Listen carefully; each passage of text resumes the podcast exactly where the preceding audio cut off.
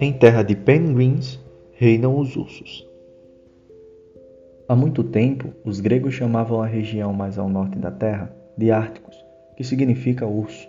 Isso porque existe uma constelação chamada Ursa Maior, que pode ser avistada de lá, e não devido à presença de ursos polares naquela região.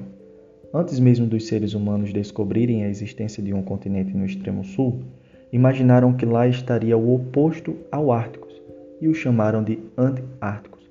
Foi daí que vieram os nomes Ártico e Antártica. Como você sabe, existem seis continentes na Terra: África, América, Antártica, Ásia, Europa e Oceania. Ops, e o Ártico não é um continente? Hum, não. O Ártico é uma espessa camada de água oceânica congelada, uma banquisa, localizada no hemisfério norte. No meio dessa banquisa fica o Polo Norte, que é um deserto gelado.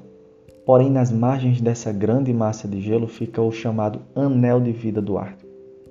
Nesses locais em que o gelo encontra água, existem diversas formas de vida, como algas, micro-organismos, peixes e focas.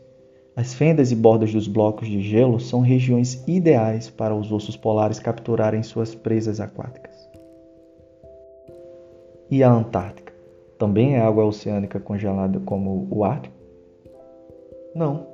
Lá existe terra firme, o continente Antártico, que é o único continente polar do planeta. No oceano que circunda essa região com características tão especiais, encontramos muitos organismos, como aves, baleias, focas, crustáceos e peixes.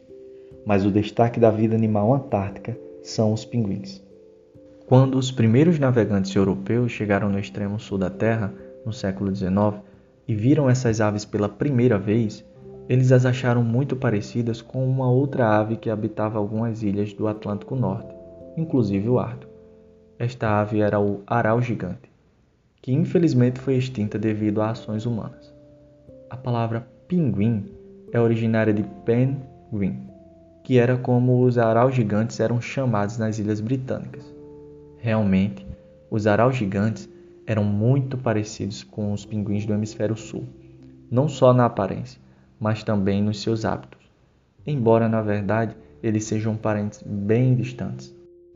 É possível que ursos polares tenham se alimentado de araus gigantes no passado, pois numa época em que estava bem mais frio na Terra, poderiam ter migrado um pouquinho mais para o sul e chegado até áreas em que essas aves viviam. Mas, com certeza, os ursos polares nunca se afastaram tanto e por isso sempre estiveram longe demais dos pinguins que conhecemos hoje e que vivem apenas no sul.